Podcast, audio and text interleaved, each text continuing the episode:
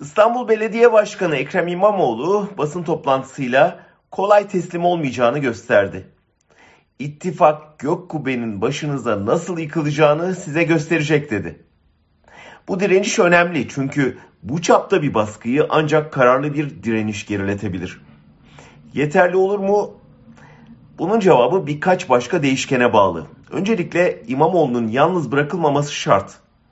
Daha önce kayyum atanan HDP'li belediyeler yalnız bırakıldığı için bugün iktidar İstanbul'a kayyum atama cesareti bulabiliyor. O yüzden dayanışma hayati önem taşıyor. Hukuki mücadelenin anlamı kalmadığı ortada. Kararı yüksek yargıya taşımak, oradan sonuç beklemek hayalperestlik olur. İmamoğlu'na ceza kararının Adalet Bakanı'nın da katıldığı bir toplantıyla sarayda alındığını öğrenmedik mi? Siyasetin aldığı kararları ancak karşı siyaset bozabilir. Dayanışmanın yetmediği ve hukukun kalmadığı yerde halkın oyuna sahip çıkması, siyasete ağırlık koyması, yetti artık demesi tek çaredir. İyi de İmamoğlu'na siyasal yasak geçirilirse bunu nasıl yapacak? Hele Sedat Peker'den Kemal Kılıçdaroğlu'na kadar birçok ismin aman sokağa çıkmayın kan dökecekler diye uyardığı bir dönemde. Bu konuda size yasaklı bir siyasetçiden örnek vereyim. Tayyip Erdoğan 1999'da tahliye olduğunda önündeki siyaset yaşlarını aşmak için dahiyane bir yöntem bulmuştu.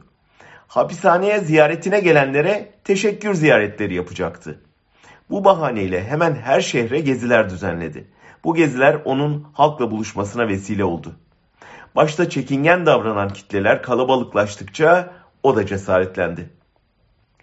İstanbul Belediye Başkanı da basın toplantısında bu hukuksuzluklara devam ederseniz vatandaş Ekrem İmamoğlu olarak hiçbir sıfata gerek olmadan mahalle mahalle tüm Türkiye'yi gezerek bunları anlatacağım dedi. Tanıdık geldi mi?